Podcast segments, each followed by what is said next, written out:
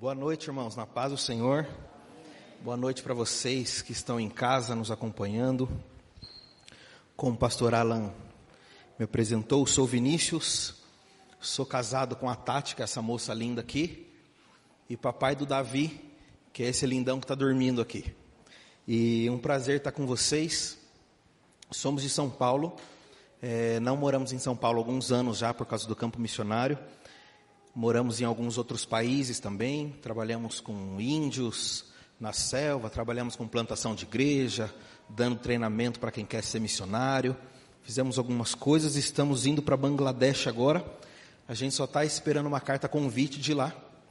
E aí já partimos. Bangladesh é um país muçulmano, perseguido.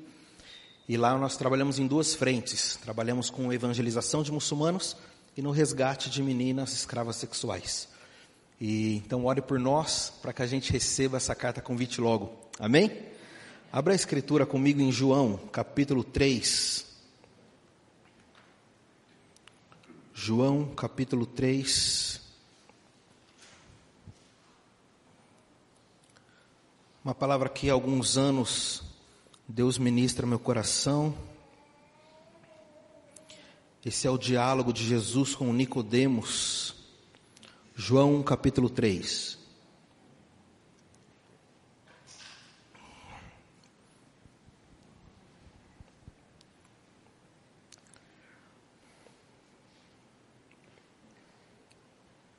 Amém? Verso 1 diz assim: Havia entre os fariseus um homem chamado Nicodemos, um dos principais dos judeus. Este foi ter de noite com Jesus e lhe disse: Rabi, Sabemos que és mestre vindo da parte de Deus, porque ninguém pode fazer estes sinais que tu fazes se Deus não estiver com ele. A isso respondeu Jesus: Em verdade, em verdade te digo que se alguém não nascer de novo, não pode ver o reino de Deus. Repita comigo: ver. ver. Verso 4: Perguntou-lhe Nicodemos: Como pode um homem nascer sendo velho? Pode porventura voltar ao ventre materno e nascer segunda vez? Respondeu Jesus: Em verdade, em verdade, em verdade te digo: quem não nascer da água e do espírito não pode entrar no reino de Deus. Diga comigo, entrar. Então Nicodemos, um fariseu, procurou Jesus e Jesus lhe disse duas coisas. Nicodemos, se você não nascer de novo, você não pode ver o reino de Deus. Mas se você não nascer da água e do Espírito, você não pode entrar no reino de Deus. Fica evidente para nós no texto que o fato de você nascer de novo, isso é bom porque os seus olhos espirituais são abertos, o que vai possibilitar você de ver o reino de Deus. Mas não é suficiente para você fazer parte desse reino. E você vai concordar comigo que entre eu ver algo e ser parte daquilo é completamente diferente. Algumas pessoas passam a sua vida inteira vendo o que Deus está fazendo. E elas até se maravilham dizendo: "Uau, olha as coisas que Deus faz". Mas elas nunca são parte daquilo que Deus está fazendo. Jesus certa vez disse assim: "O meu Pai trabalha até agora e eu também trabalho".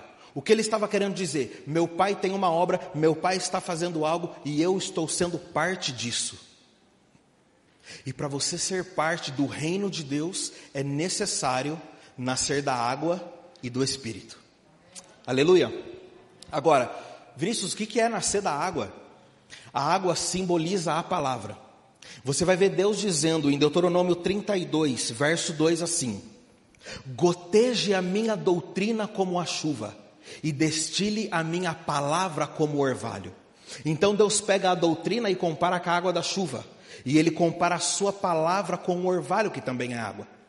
Você vai ver Jesus dizendo em João 15,3 assim: Vós estáis sendo limpos pela palavra que eu vos tenho dito.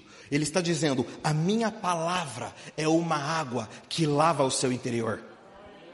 Você vai perceber no Antigo Testamento, Deus dizendo em Isaías 55, nos versos 10 e 11 assim: Assim como a chuva e a neve descem do céu e não podem voltar para lá, sem antes regar a terra, fecundar e dar fruto, tanto semente para o que semeia quanto pão para aquele que come, assim é a minha palavra ela não voltará para mim vazia, sem antes prosperar naquilo pelo qual, a, a, aquilo pelo qual eu a designei. O que Deus está fazendo? Observe a água da chuva. A minha palavra é assim. Você vai ver Paulo dizendo no Novo Testamento, Efésios capítulo 5, versículo 26, dizendo que Cristo morreu pela igreja para que a santificasse, tendo-a purificado pela lavagem de água, pela palavra. Então, o que é nascer da água? Nascer da água é ser gerado pelas Escrituras, é você encarnar a palavra, deixar que as Escrituras molde o seu interior. Isso é nascer da água. Precisamos, como nunca, ser como os bereanos. Talvez um dos meus textos favoritos está em Atos 17, verso 11, dizendo que os irmãos de Bereia, os bereanos eram nobres. E o próprio texto diz o porquê.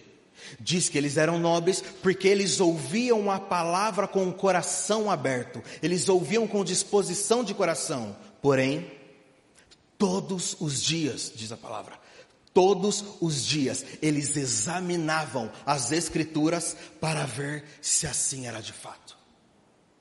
Agora, olha que tremendo: os bereanos eles não escutavam qualquer um.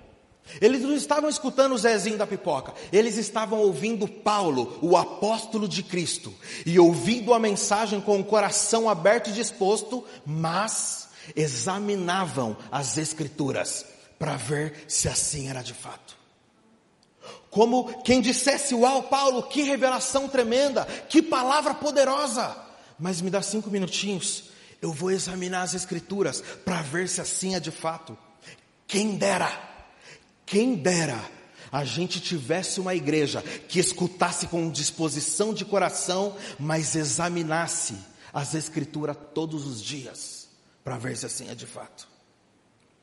Mas a realidade do Brasil é uma igreja de 10, 20 anos de convertida que não conhece nada da palavra. É por isso que existe tantos falsos mestres pregando tantas heresias à vontade. Por quê? Porque o povo não conhece Bíblia. E para ele está tudo bem. Afinal, não há muito tempo para meditar nas Escrituras, porque a vida é muito corrida. Então nós não temos tempo, porque afinal nós temos que passar uma hora no Instagram todos os dias. A próxima série da Netflix nos espera. E aí vivemos um evangelho aguado, medíocre, uma vida cristã medíocre pecando nas mesmas coisas durante anos e anos e anos. E isso nunca vai mudar enquanto você não mergulhar nas Escrituras, enquanto você não ser gerado nela. Por quê? Porque foi o próprio Mestre que disse: É a minha palavra que limpa você. E se eu não nascer da água, desculpa, talvez isso ofenda você, mas é a verdade. Você não é parte do reino de Deus. Nossa, mas eu achei que se eu levantasse as minhas mãos e repetisse uma oração, eu já era parte. No caso, não. Por quê? Porque Jesus disse que não. Ele disse que se você nascer de novo, você já pode ver o reino. Você ainda não, é, não está dentro dele. E observe algo comigo. Jesus disse isso para Nicodemos. E quem é Nicodemos? Um fariseu.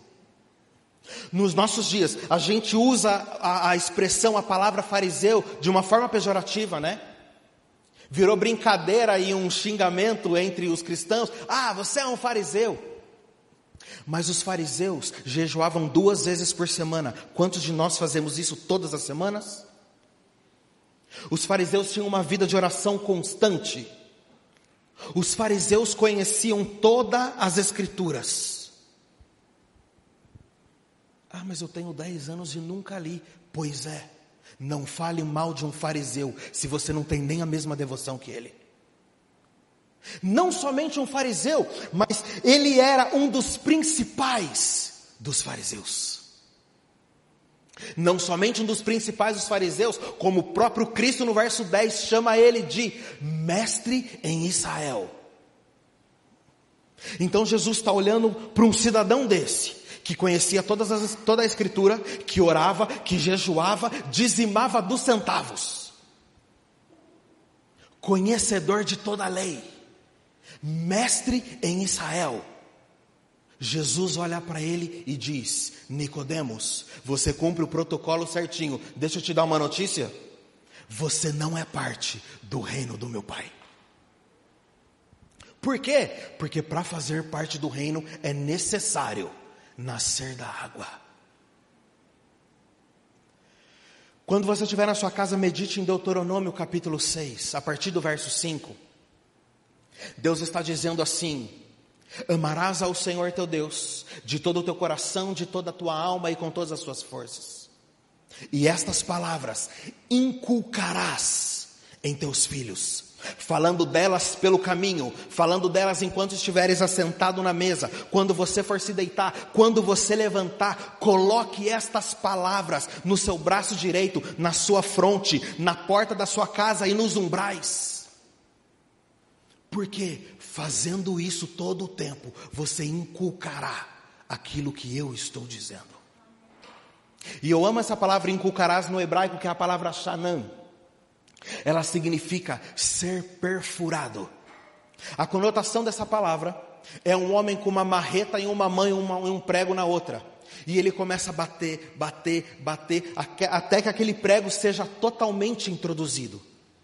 Essa palavra, ser perfurado, é a que Deus usa dizendo: medite na minha palavra, fale da minha palavra, ouça a minha palavra, pense naquilo que eu estou dizendo até que você inculque a minha palavra, até que você seja perfurado por ela, para que ela gere marcas por toda a eternidade dentro de você. Caso ao contrário, a gente vai ficar vendo de longe aquilo que Deus está fazendo. Precisamos meditar e mergulhar nas Escrituras, ser gerado pela palavra. Por quê? Porque Jesus é a palavra.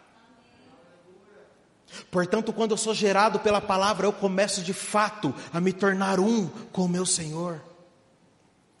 O Evangelho de João, capítulo 1, verso 1, começa dizendo: No princípio era o Verbo, o Verbo estava com Deus, e o Verbo era Deus.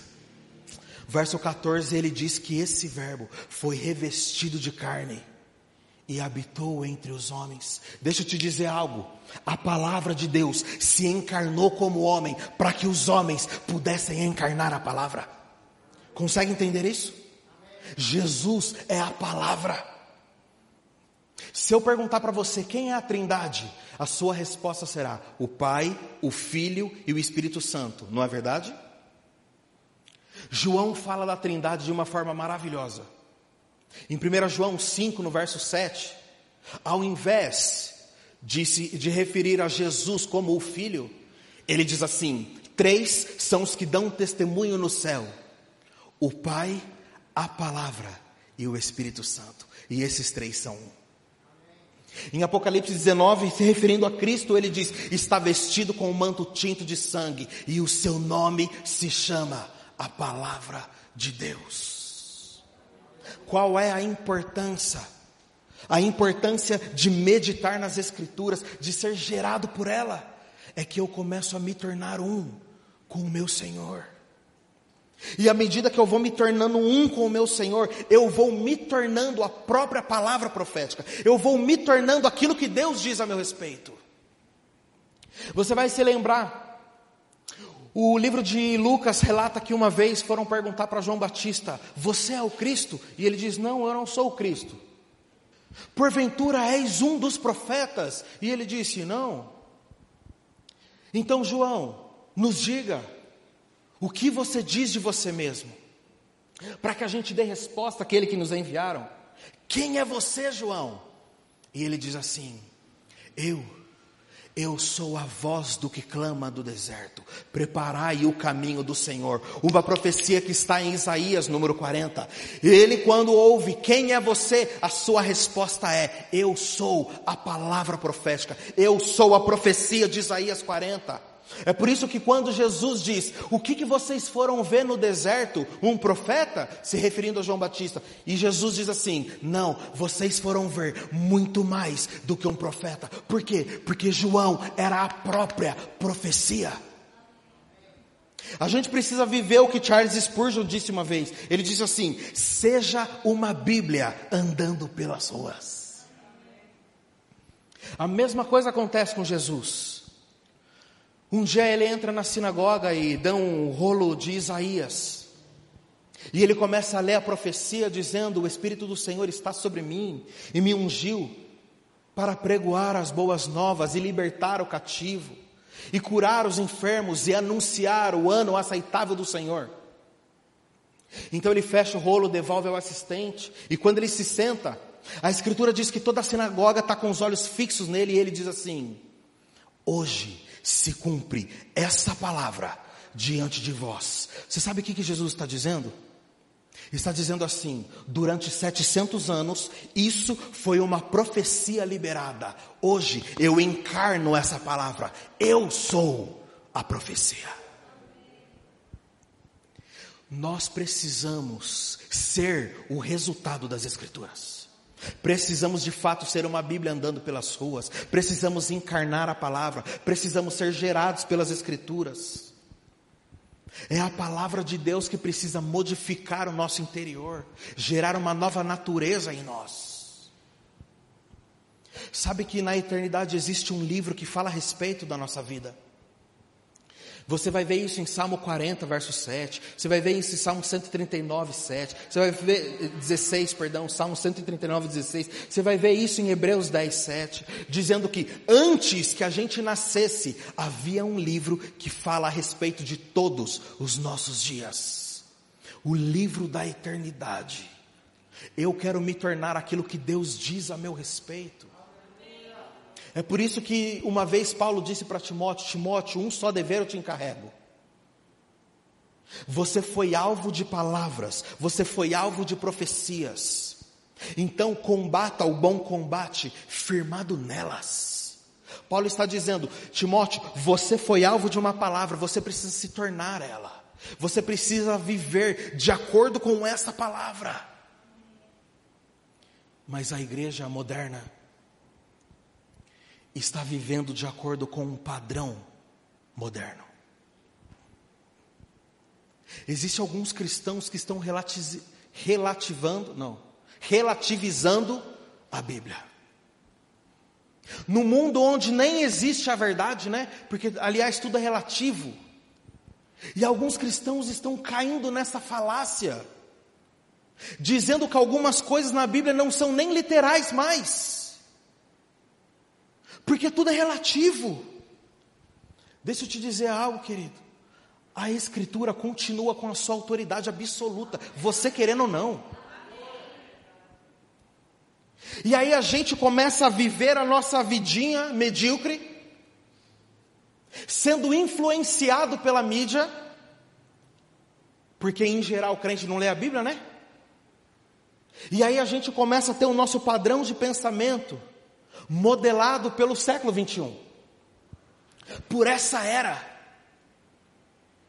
E aí a gente começa a ser mudado pelo espírito dessa era. Mas a proposta do Evangelho é que você seja transformado pelas Escrituras. E sim, eu acho legal esse negócio de desenvolvimento pessoal. Nossa, isso é tudo maravilhoso. E aí a gente feliz, emocionado, canta, me ajude a melhorar. Sozinho eu não consigo. E eu sinto te informar que a proposta do Evangelho não é melhorar você, é transformar você. Por quê? Porque a vontade de Deus não é que você seja um, um, um miserável melhorado. A proposta do Evangelho não é que você seja um Adão um pouquinho melhor. A proposta do Evangelho é matar a sua natureza caída, para que a natureza de Cristo Jesus renasça em você. Mas estamos felizinho cantando, me ajude a melhorar. Deus não quer um miserável um pouco melhor, querido. Ele quer que a gente seja transformado com a mente renovada pela Sua palavra. Consegue me entender? Caso ao contrário, não seremos parte do reino de Deus. E imagina que triste passar a vida inteira frequentando uma igreja local e nunca fazer parte do reino de Deus. Por quê? Porque não nasceu da água, não foi gerado pela palavra do Senhor. Sabe que a Sociedade Bíblica Brasileira fez uma pesquisa só com pastores.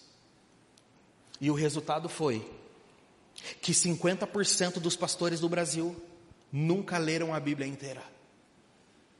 E aí já me bate um desespero, né? Porque se um pastor não lê a Bíblia, ele deve estar pregando sobre o quê? Aí ele prega sobre o humanismo. Aí ele vai pregar sobre a teologia da prosperidade. Aí ele vai pregar um monte de heresia. Aí ele sobe aqui e prega psicologia. Ele sobe aqui e prega coach. Vinícius, você é contra coach da porta para fora? Claro que não, é bom, é útil, faça. Isso é bom, de fato. Mas e aqui em cima? Qualquer que pregar outro evangelho, seja anátema. Ponto final. Então nós precisamos voltar toda a nossa vida diante do Senhor em Sua palavra. E não diga para mim que você não lê por causa de tempo. Porque se você ler as Escrituras 20 minutos por dia, você vai ler em média quatro capítulos. E se você ler quatro capítulos por dia, durante o ano, você vai ter lido a Bíblia inteira e o Novo Testamento duas vezes. Então não diga para mim que você não tem 20 minutos. Porque se somar Instagram, Facebook, Netflix, a gente passa mais do que isso por dia. Então eu consigo entender que não nos falta, não nos falta tempo, nos falta prioridade. Não é que falta tempo, falta vontade. Não é que falta tempo, falta amar ao Senhor com todo o nosso coração, com toda a nossa alma, com todas as nossas forças e com todo o nosso entendimento. Então, ainda que você cumpra todo o protocolo, para que você seja parte do reino de Deus, é necessário nascer da água e nascer do Espírito. Aleluia? Abra em Colossenses. Vamos falar um pouquinho sobre nascer do Espírito. Colossenses capítulo 3.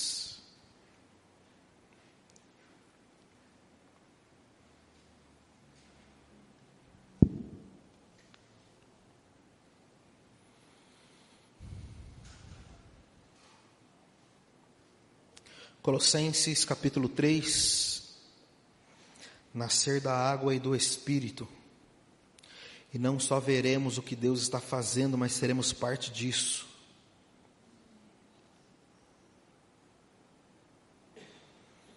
Colossenses 3, verso 5.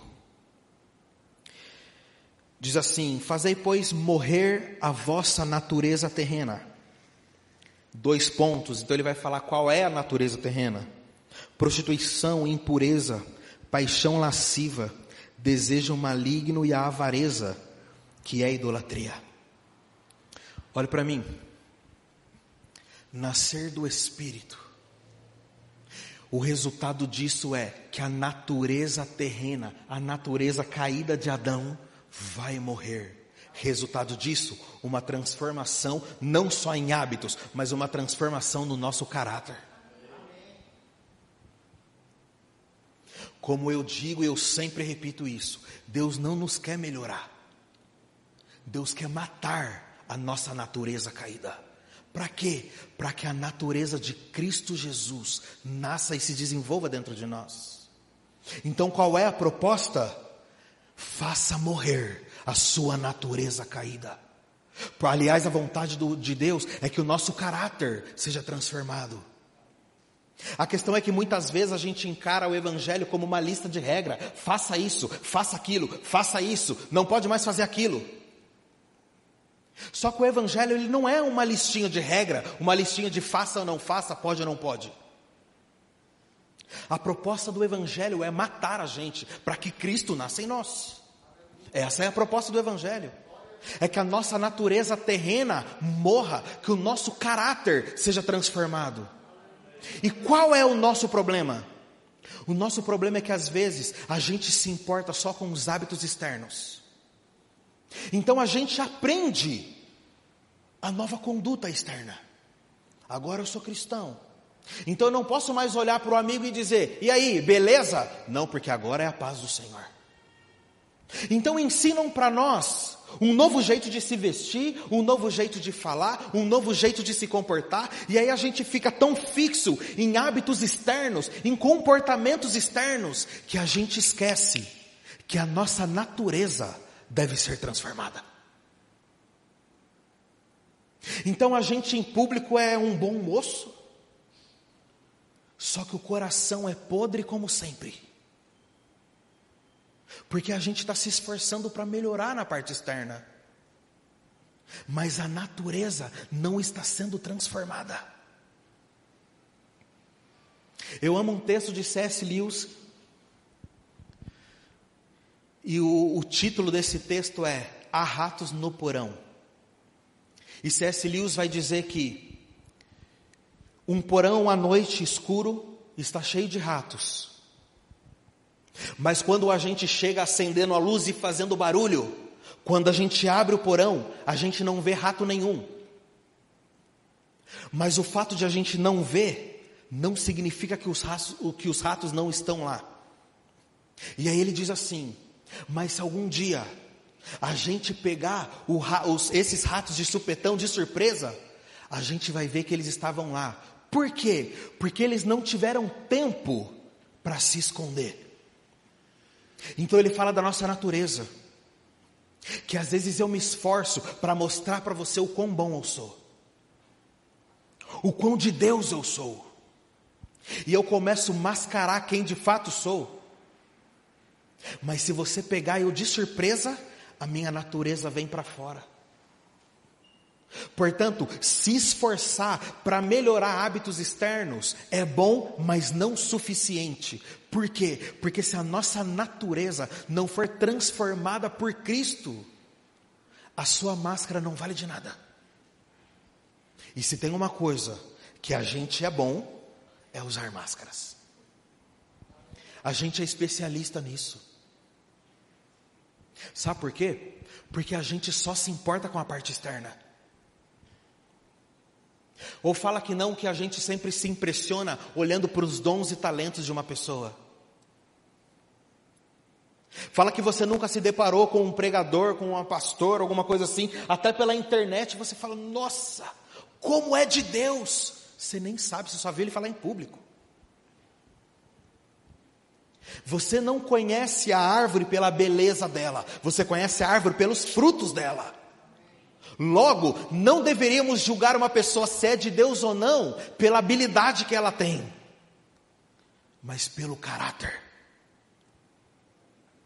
E isso é nascer do Espírito, a morte da nossa carne, a transformação do nosso caráter.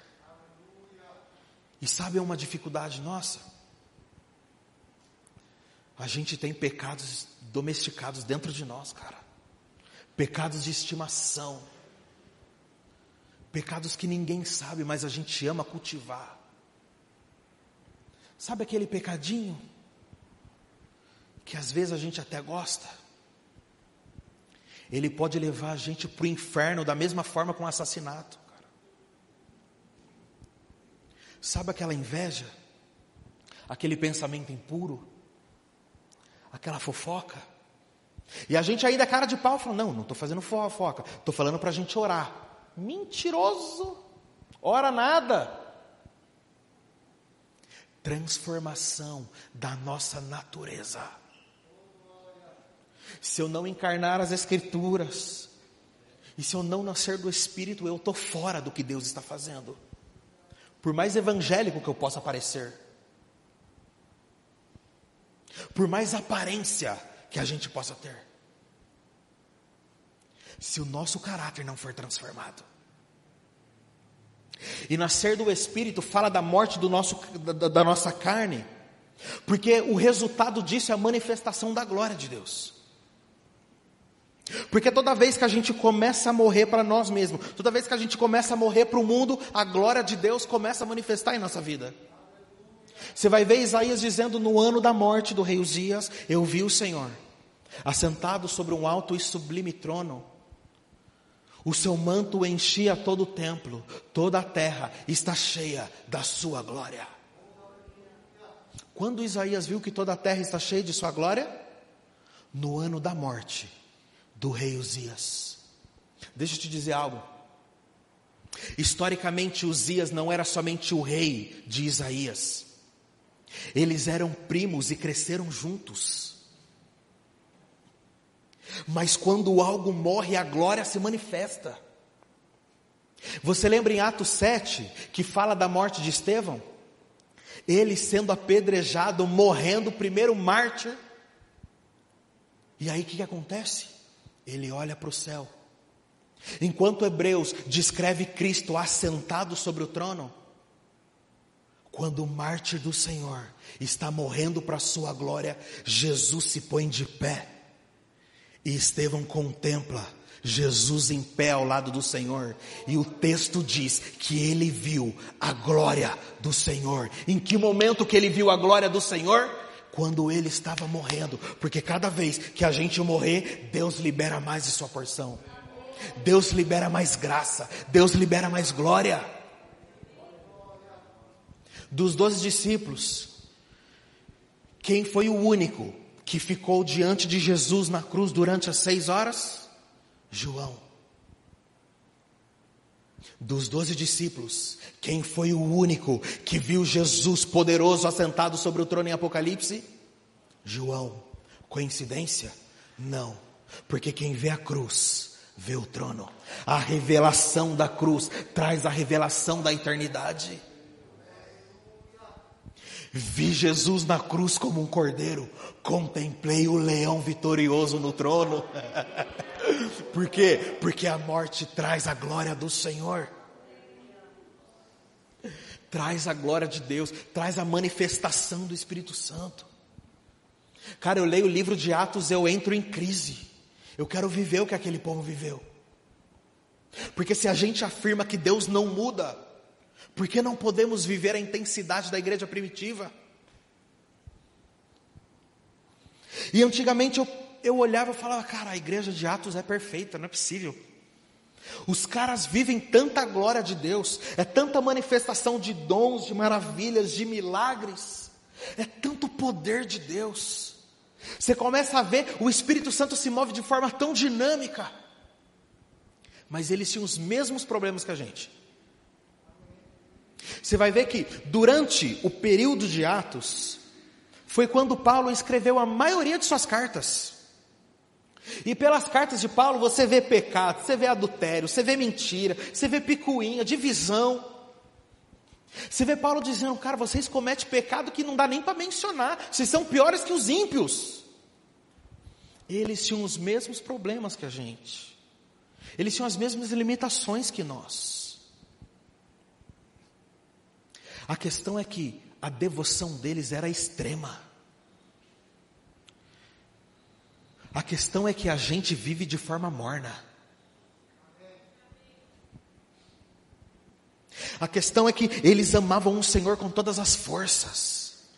Eles viviam na esperança do retorno do Senhor. E a maioria de nós vivemos como se ele nunca fosse voltar. Então, por que não vivemos tudo que eles viveram? Porque a gente não tem a mesma vida que eles tinham, a gente não tem o mesmo estilo de vida. Mas quem dera, o Senhor nos ajude e nos faça viver de, de forma intensa para a glória dEle. À medida que a gente medita nas Escrituras, é moldado pelo Senhor. À medida que a gente morre para nós mesmos, a glória do Senhor se manifesta em nós. Vamos viver o maior avivamento de toda a história, cara. Nós vamos viver o maior avivamento de toda a história. Mas para isso eu penso que a gente precisa ser mais intenso do que todos os santos da história. Não há espaço para pecadinho escondido mais. Algo que eu tenho orado e clamado ao Senhor é que Ele restaure o temor do Senhor em nosso meio. Não é incomum a gente vê um povo interesseiro buscando o Senhor para os seus próprios interesses. Da mesma forma que não é incomum a gente encontrar falsos mestres manipulando o povo que não conhece a Bíblia, né? Olhando e encarando o ministério como fonte para enriquecer. Desculpa pela expressão, homens mau caráter, miseráveis que estão numa plataforma pregando o evangelho do Senhor, o evangelho entre aspas, sabendo que quando descer vai para o motel com a amante. Pessoas que estão durante duas horas com as suas mãos levantadas, cantando, ouvindo uma palavra, quando termina o culto, a mesma inveja está guardada, sai e vai embora fofocando.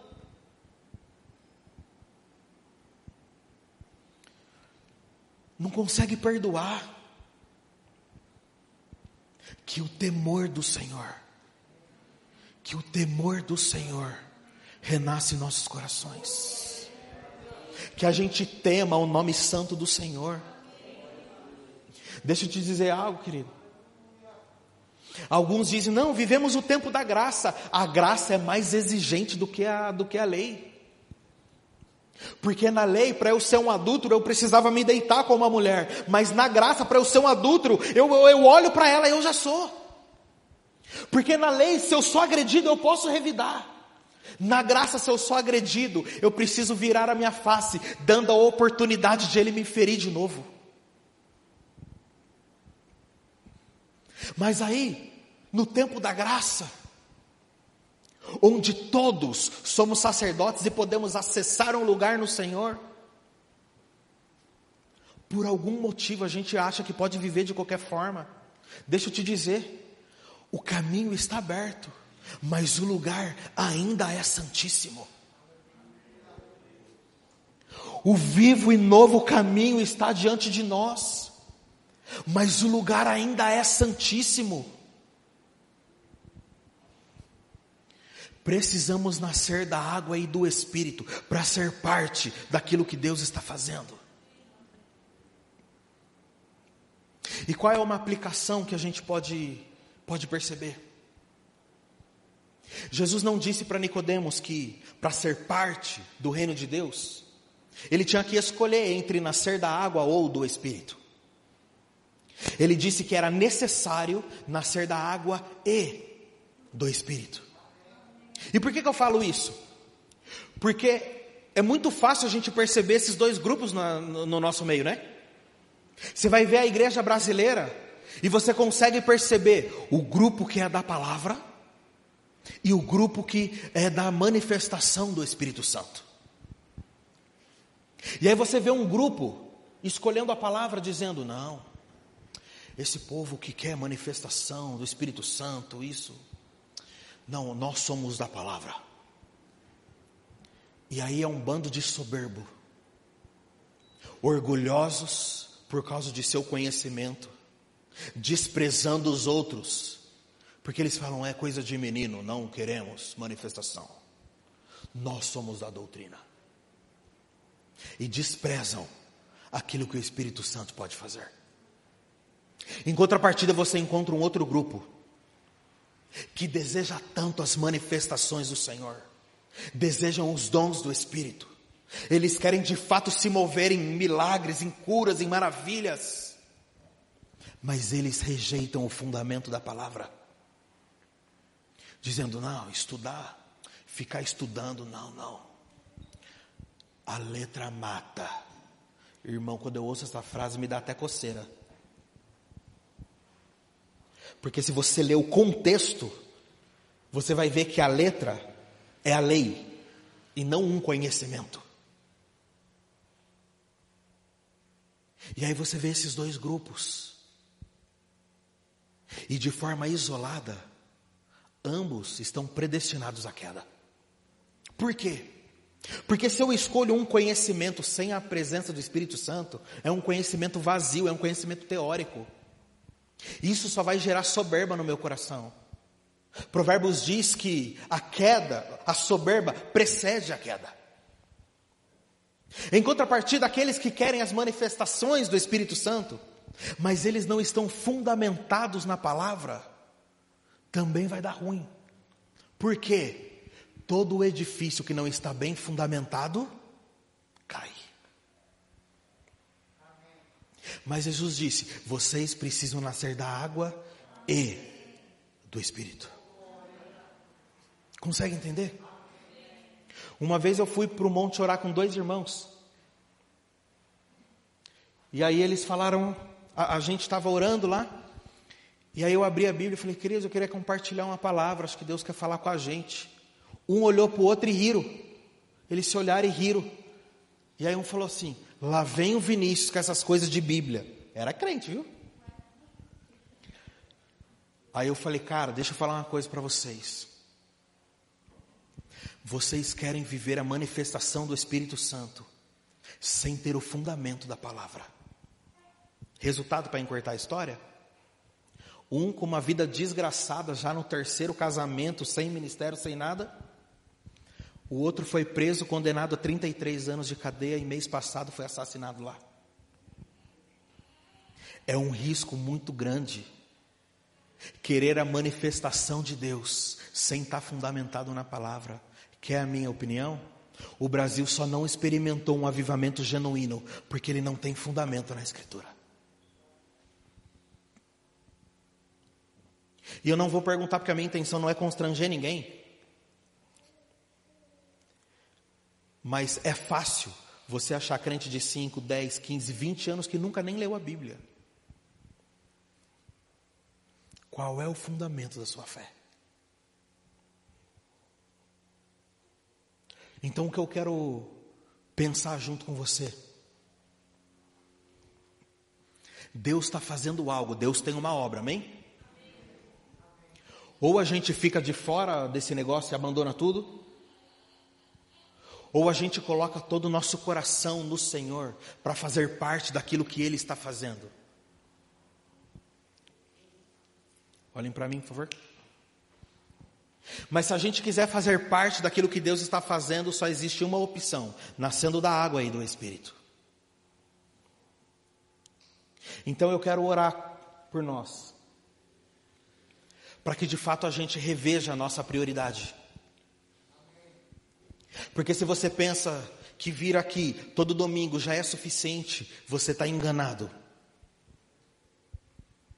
Eu vou repetir para você mais claro. Se você pensa que vir aqui todo domingo, você está enganado. Porque estar na igreja não significa estar em Cristo. E sim, congregar é bom, e não só bom, como é um mandamento. Hebreus 10, 25 diz: Não deixeis de congregar. Mas estar aqui não é suficiente. Por que, Vinícius? Porque se seu único contato com Deus é aqui, talvez você nunca tenha nascido de novo. Essa é a verdade. Se o nosso único contato com Deus é aqui, provavelmente a gente ainda não nasceu de novo. Então nós precisamos resgatar um lugar no Senhor, de passar tempo a sós com Ele. A gente precisa resgatar o lugar escondido no Senhor. A gente precisa resgatar o lugar secreto no Senhor e de fato mergulhar na sã doutrina, está fundamentado por Sua palavra. De fato, buscar aquilo que o Senhor tem para nós, para que haja uma transformação de dentro para fora e não uma domesticação exterior. Consegue entender isso? Que o Espírito Santo desvende os nossos olhos, para que a gente veja as maravilhas de Sua lei, como diz o salmista mas que Ele também mate o Adão que está em nós, para que Cristo, o último Adão, renasça no nosso coração. Aleluia. Coloque-se em pé.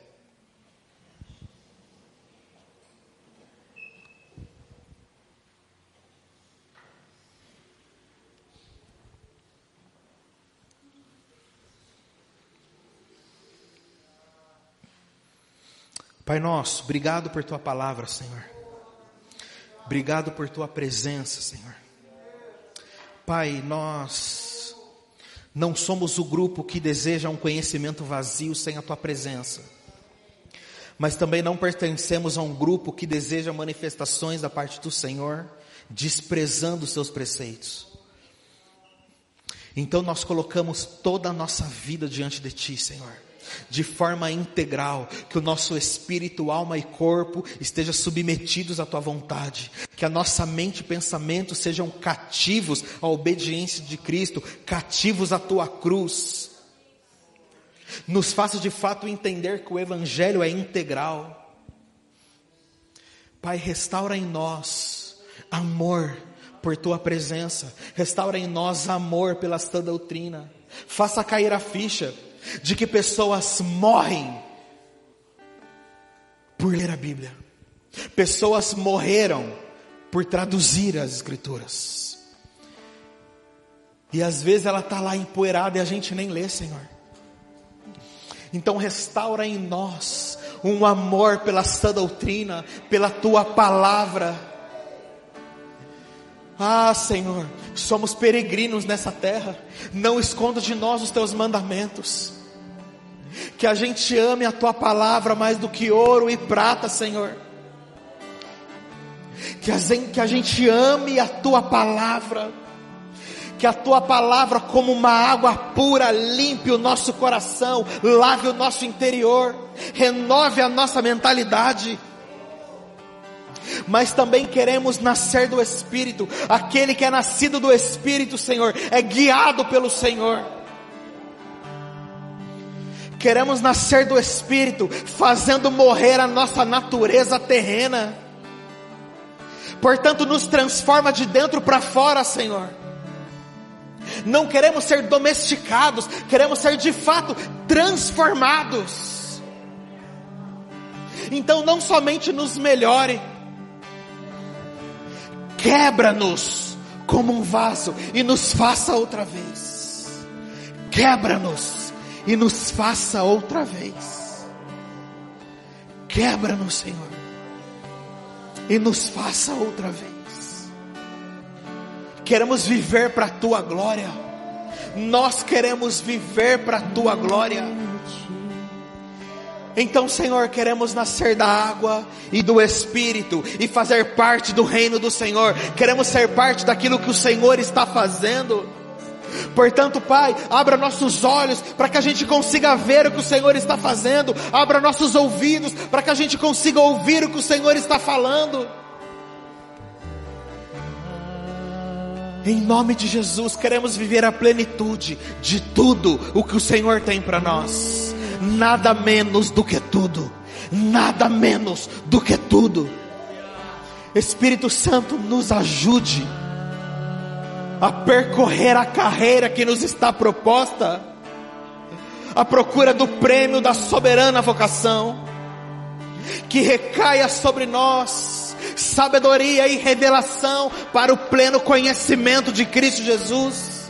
Abra os nossos olhos, ilumina o nosso coração para que a gente consiga ver a nossa herança entre os santos. Queremos viver para a tua glória com luz em nossa mente, mas com fogo no nosso coração. Mais entendimento, mas mais paixão pelo teu nome. Restaura em nós o temor pelo teu nome. Faça-nos entender que o caminho está aberto para todos, mas o lugar ainda é santíssimo. Em nome de Jesus, Pai. Nós oramos no nome do teu filho Jesus.